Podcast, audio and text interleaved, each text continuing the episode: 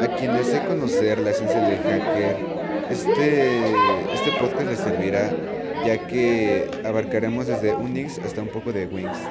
Y esto va dirigido a los más novatos, como yo, explicado como si tuviésemos 15 años. Quizá porque a mí me sucedió que en otros documentos similares parecía que explican los datos como si fuéramos expertos. ¿Cuál es la necesidad de tener Linux?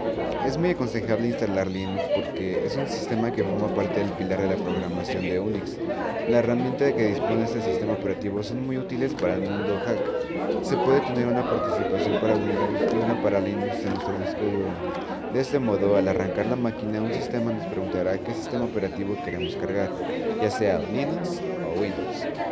Para conseguir una distribución de Linux está con bajarse una imagen ISO desde www.linuxberg.com y hacer un CD propio o entrar a la página Ubuntu y pedir un CD gratis. Aunque no es necesario tener Linux, sí lo recomiendo y mucho.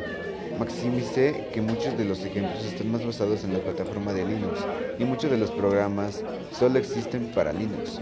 Varios programas para Linux han sido portados a la plataforma Windows, sin embargo, no poseen la potencia ni la eficiencia que se logra en el sistema operativo para el que fueron creados originalmente. Algunas distribuciones de Linux permiten, por medio de un Live CD, probar la funcionalidad del sistema e irnos adaptando al entorno antes de decidirnos a instalarlo. También existe una gran comunidad en Internet dispuesta a ayudarnos cuando se nos atore la carreta. Foros, chats, páginas, personales con guías y tutoriales a nuestra entera disposición de manera gratuita y altruista. Así que no hay pretexto para dejar de lado la oportunidad de manejar un sistema más flexible y eficiente. Linux es un mundo nuevo y merece la pena de ser explotado. ¿Cuál es la necesidad de programar?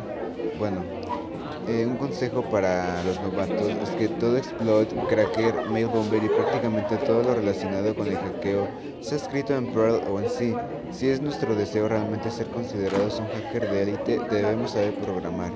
Sin un conocimiento sólido en C o C++ o Perl, no podremos ejercer el oficio con éxito y completo y nos quedaremos en el rango de scripties.